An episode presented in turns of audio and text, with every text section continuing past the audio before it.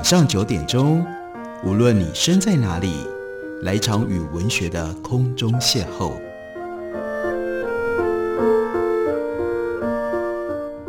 杨照谈书，邀您一同遨游文学世界，认识古今中外的经典之作。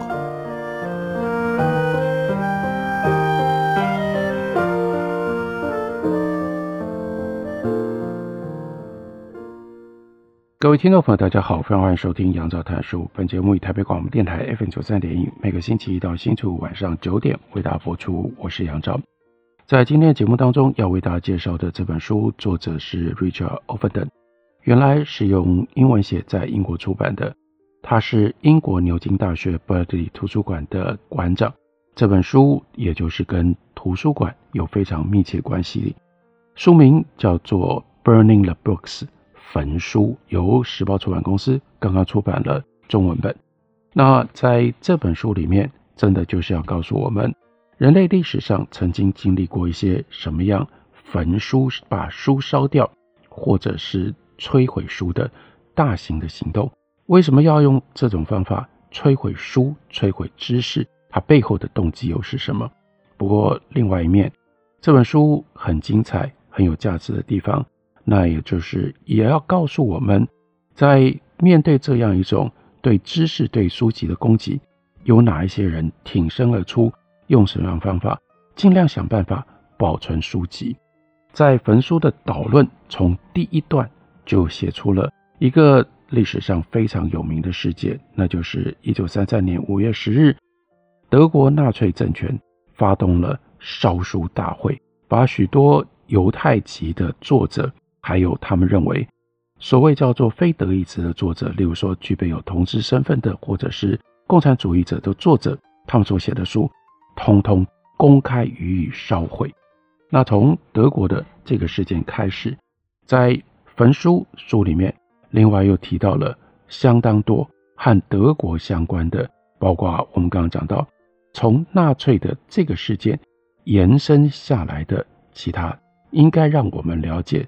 对于书籍跟知识的毁损的历史，在纳粹政权底下，欧洲犹太人所遭受的迫害，不止落在圣经子民的身上，也落在他们的藏书上。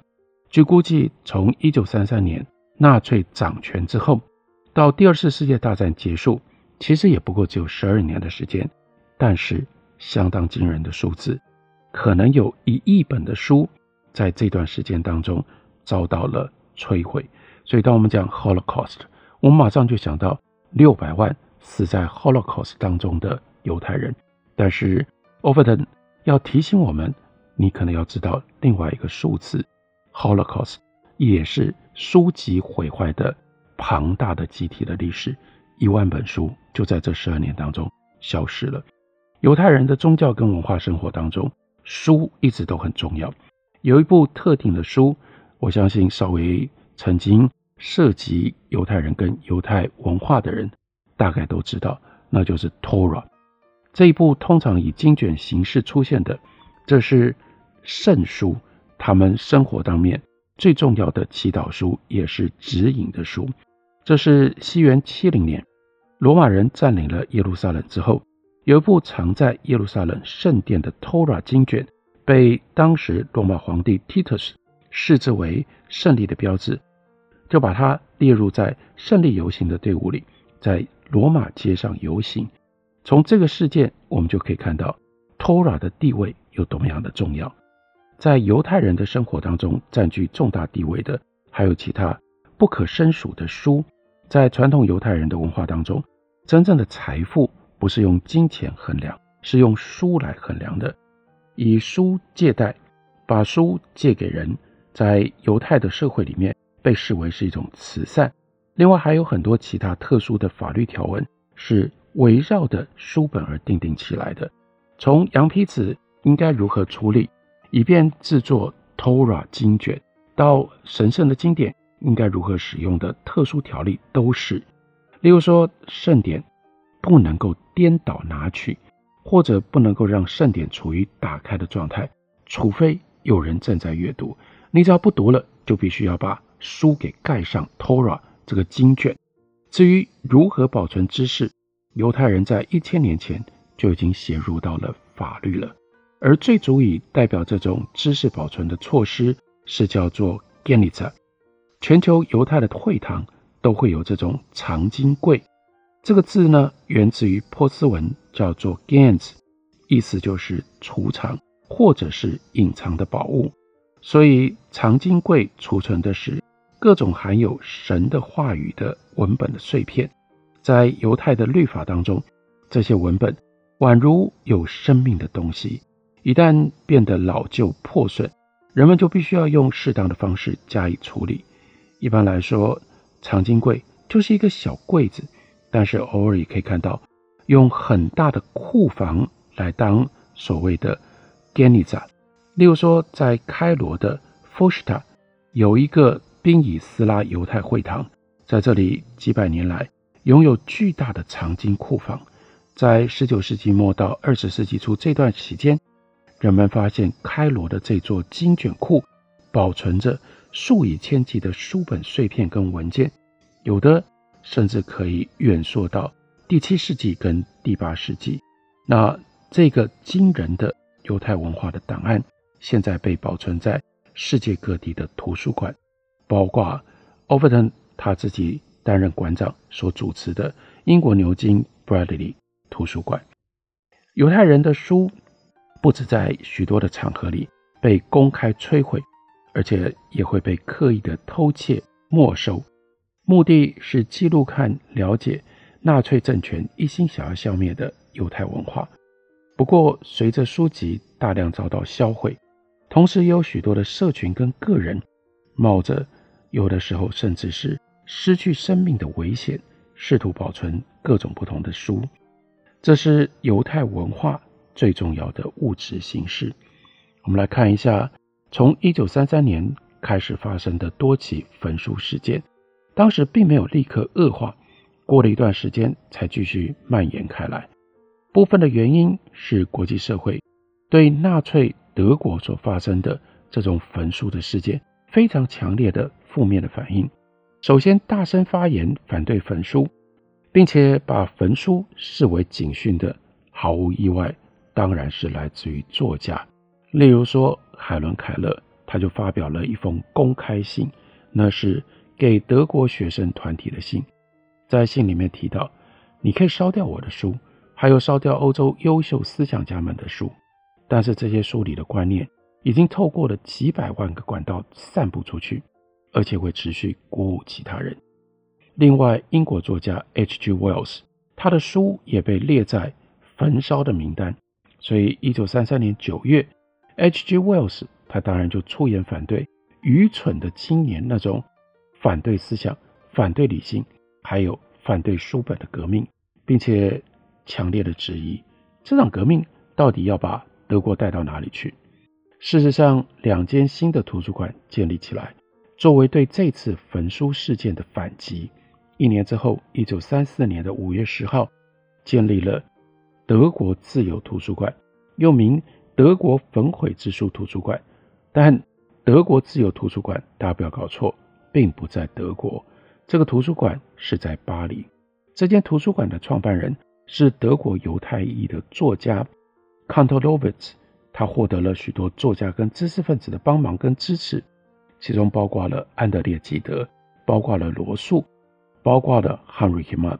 他们很快就收入了两万多本书籍，不只是那些在德国被标记有待焚毁的书，他们这个时候。开始收藏重要的纳粹文本，目的就是要帮助人们理解那个正在崛起的政权。H.G. Wells 欣然乐见自己的名字和这间新的图书馆联系在一起。让许多德国报纸感到头痛的是，这间图书馆很快就成为德国流亡知识分子的中心，有各种不同的读书会、演讲跟展览在个这个地方发生。不过，没有多久，一九四零年这个时候，另外一个事件，那就是德国纳粹攻进了巴黎，巴黎沦陷，这个图书馆当然就被解散了，许多藏书还好，就转入了法国多家图书馆。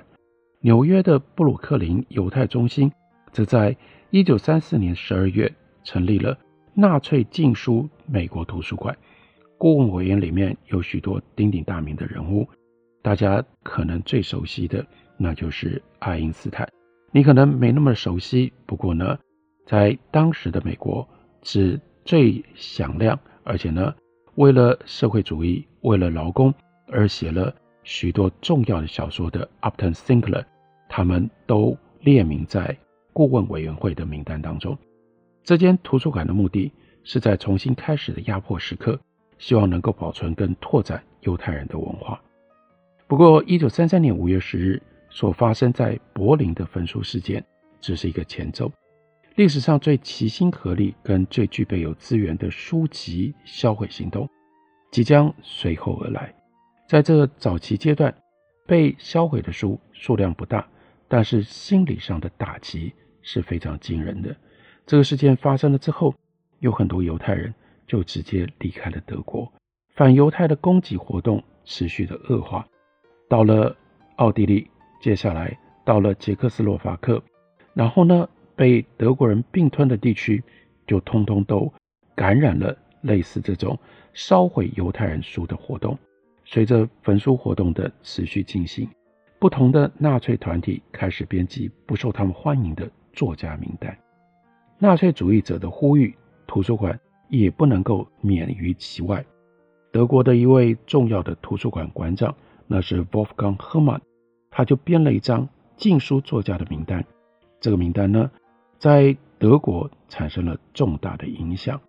那于是这种名单被拿去使用，挑起反犹太的仇恨，造成的结果是书店、图书馆、私人住宅都要把不受欢迎的书清除出来。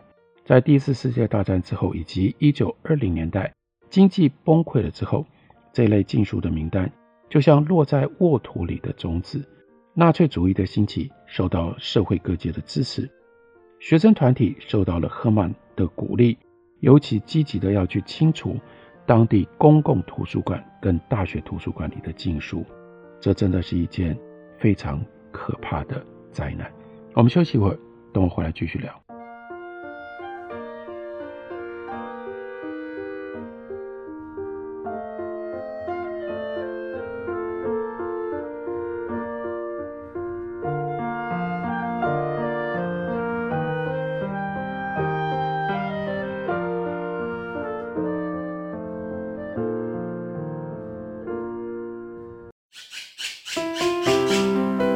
大家好，我是刘克襄。亲近自己的城市，找回城市的温暖。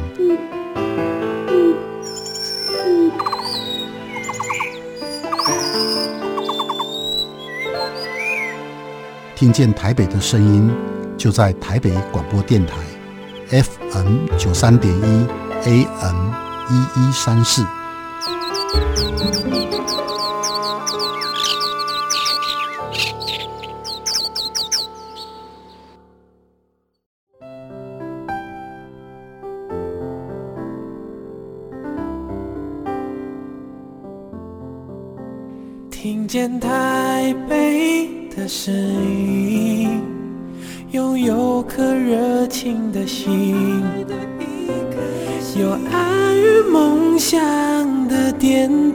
台，台北广播 FM 九三点一。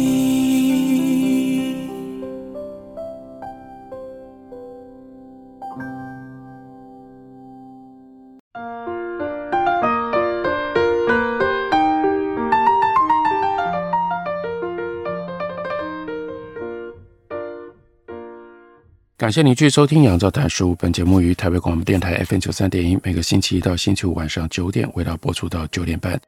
今天为大家介绍的，这是 Richard Avedon 他所写的《Burning the Books》这本书的中文翻译本《焚书》，刚刚由时报出版公司出版。我们继续来讲德国纳粹对于犹太书籍的销毁，以及在这个时候要用什么样的力量予以抵抗。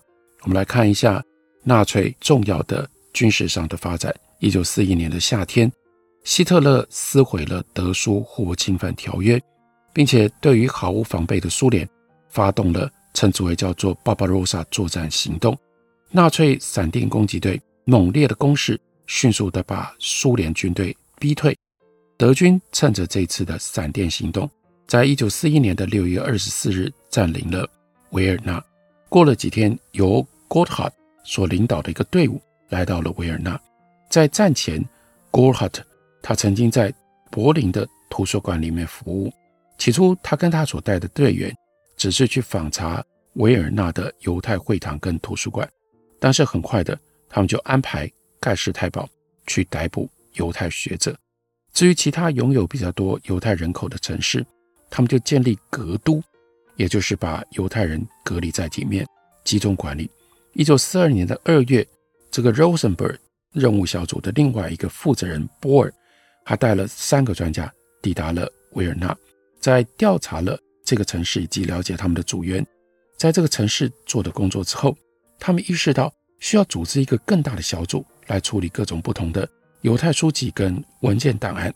更重要的是，波尔意识到只有犹太专家才有办法辨识哪一些资料是重要的，哪一些是不重要的。于是他就命令从 Ghetto 提供十二个犹太人来帮助他们分类、打包跟整理船运的资料。并且任命一个由三个犹太知识分子所组成的小组来监督工作。这三位犹太知识分子包括了 Krut，还有 Kamenevich 和 Lunsky。Ghetto 的犹太守卫把这个小组呢就称之为叫做指部队。由于工作需要空间，Rosenberg 任务小组就把他们从 Ghetto 征调而来的指部队劳工转移到维尔纳大学的图书馆里。在这个图书馆的四万部馆藏，另外一家图书馆的四万部馆藏也被搬到了维尔纳大学图书馆里，等待接受挑选，也就是分类。有些书得以幸存，有些书必须摧毁。这种挑选分类的过程也反映了人类的命运。整个东欧地区的死囚营也都是运用这种挑选的手段来决定囚犯的生与死。有些书。会被送上货船，运到法兰克福学院；其他书则被送到附近的纸浆厂去回收。负责这个分类过程的犹太裔知识分子是一群很勇敢的学者跟图书馆员，他们的领导者是 Krug。Krug 他曾经掌管华沙的 Grosser 图书馆，那是一间专门收藏异地区语文学跟社会主义文学的图书馆。一九三九年。纳粹占领了华沙之后，Krug 跟其他的犹太裔的难民一起来到了维尔纳。他在维尔纳的 Ghetto 里建立了一间很好的图书馆，事实上就是启蒙图书馆的分身。他有两个助手，其中一个在纳粹占领之前在图书馆工作，另外一个助手在 Ghetto 里娶了太太。他的副手在战前是异地序学院的理事之一。Krug 在日记里面写着：“我跟我的助手都不知道，我们究竟会是掘墓人还是拯救者。”很快的，纳粹在异地序学院的大楼里面成立了第二个工作地点，并且从 Ghetto 征调其他的犹太人加入挑选小组，因为必须要检查分类的书本数量非常的庞大。到了一九四二年的六月，Crook 在他的日记写着：“负责搬书的犹太搬运工真的是。”含着泪在工作，看到这样子事情发生，真的令人心碎。他们知道很清楚，那些没被选出来送到法兰克的书，那都会有什么样的下场。他们也清楚知道，他们在战前努力为之奉献的组织会有什么样的下场。这个异地续学院正在走向死亡。Crook 在日记里面写着：“纸浆厂就是学院的大坟。”为了要对付纳粹对维尔纳各间图书馆藏书的破坏。这个子部队的成员，他们就想了几个策略来拯救书本。首先，他们发现一个最简单的方式是尽可能拖延工作的时间。只要德国人不在，就停下来，轮流为彼此朗读。这当然是一个危险的做法，因为监管他们的德国人如果知道了自己被用这种方式骗了，不会轻易饶过他们。还有第二项更危险的策略。那就是在每一天工作结束的时候，把书本跟文件藏在衣服里带回 ghetto 去。Crooked 他得到了一张通行证，可以自由进出 ghetto，不被搜身。不过，其他的成员如果冒险偷渡书本被纳粹发现，很有可能立刻就会被剥光衣服，遭受毒打，甚至有可能被送回到 ghetto 的监狱里，或者送到更可怕的维尔纳，或者是隔壁城市的监狱里。纳粹在隔壁的监狱甚至盖了犹太人的行刑场。那如果你被送到那里，就几乎没有生还的机会了。在一九四二年三月到一九四三年的九月当中，此部队这项充满危险的书本跟文件偷渡工作，竟然取得了惊人的成果。在这一段时间当中，有几千部印刷的书，另外有好几万件的手稿文件被带回维尔纳的 ghetto。子部队的分类小组当中，有一个被迫劳动者是异地絮语的诗人，他就设法从盖世太保那里取得了一张许可证，让他可以携带纸张回 ghetto。他的理由说：“哎呀，因为这是很好的燃料啊。”我们有这样的一个燃料，可怜可怜我们，我们就可以在家里，我们帮你们把这些书烧掉嘛。那烧掉的同时呢，我们还可以取暖。不过他带回 ghetto 的其实都是非常稀有的希伯来文或者是异地絮语硬板书，另外还有托尔斯泰啦、高尔基啦这些俄罗斯苏联作家的书信手稿。另外他还带回了犹太复国主义创建者的日记。和夏卡尔的绘画，所有这些资料全部马上被仔细的藏了起来。大部分这些幸存下来的资料，现在收藏在美国纽约的异地絮学院当中。此部队甚至想出一个计策，把异地絮总部多余的办公室家具都带回 ghetto。德国人批准了这个要求，但是为什么要这个要求？就是要借这个机会，在家具里面藏尽可能的。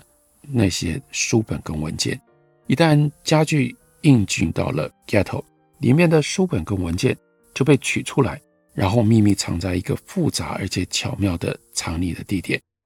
维尔纳 ghetto 有一个居民在战前，他是建造工程师，他就设法在 ghetto 里面建造了一个，你知道吗？相当惊人，六十英尺深的地下的碉堡。这个碉堡有自己的通风系统。有自己的电力设备，甚至还有一条地道通向 ghetto 以外的一口井。他最初建造碉堡的目的是为了藏匿 ghetto 的地下部队的武器，还有为了保护自己的妈妈，让妈妈可以住在那里面。不过，他的母亲却很乐意挪出他所居住的空间，更多的空间来放书本跟文件。有一些偷渡出来的童书，则被送到。犹太人的地下学校，让小孩可以使用。其他的书本对 ghetto 里的地下部队也很有用。例如说，其中有一本书教人如何制作 Molotov cocktail，也就是汽油弹。虽然子部队他们每一个人都冒着个人生命的危险，努力偷渡书本跟文件回到 ghetto。当然，大部分的资料还是被送到维也纳郊外的纸浆厂。子部队的成员意识到，他们几乎没有时间了，所以他们在工作将近尾声的时候，不得不看到数以千计的书被当作垃圾丢弃，犹太人的书会被销毁。不靠上帝的帮忙，我们抢救的下来的部分会存留。等我们得到了自由之后，我们会再回来，我们会找到这些书。此部队有所不知的是，距离维也纳西南方三百英里的地方，也有一群人和他们一样，正在努力拯救东欧犹太人的生活记录。那是在华沙的 ghetto，这里有一个地下组织，叫做奥尼萨博斯团体。在他们生活在 ghetto 的三年时间当中，他每天记录 ghetto 里的生活，一共创造了三万多页的文件，里面。有散文，有诗歌，有书信，有照片。他们记录民间幽默故事，记录笑话，记录弥赛亚的希望故事诗歌。他们也记录了他们的抱怨。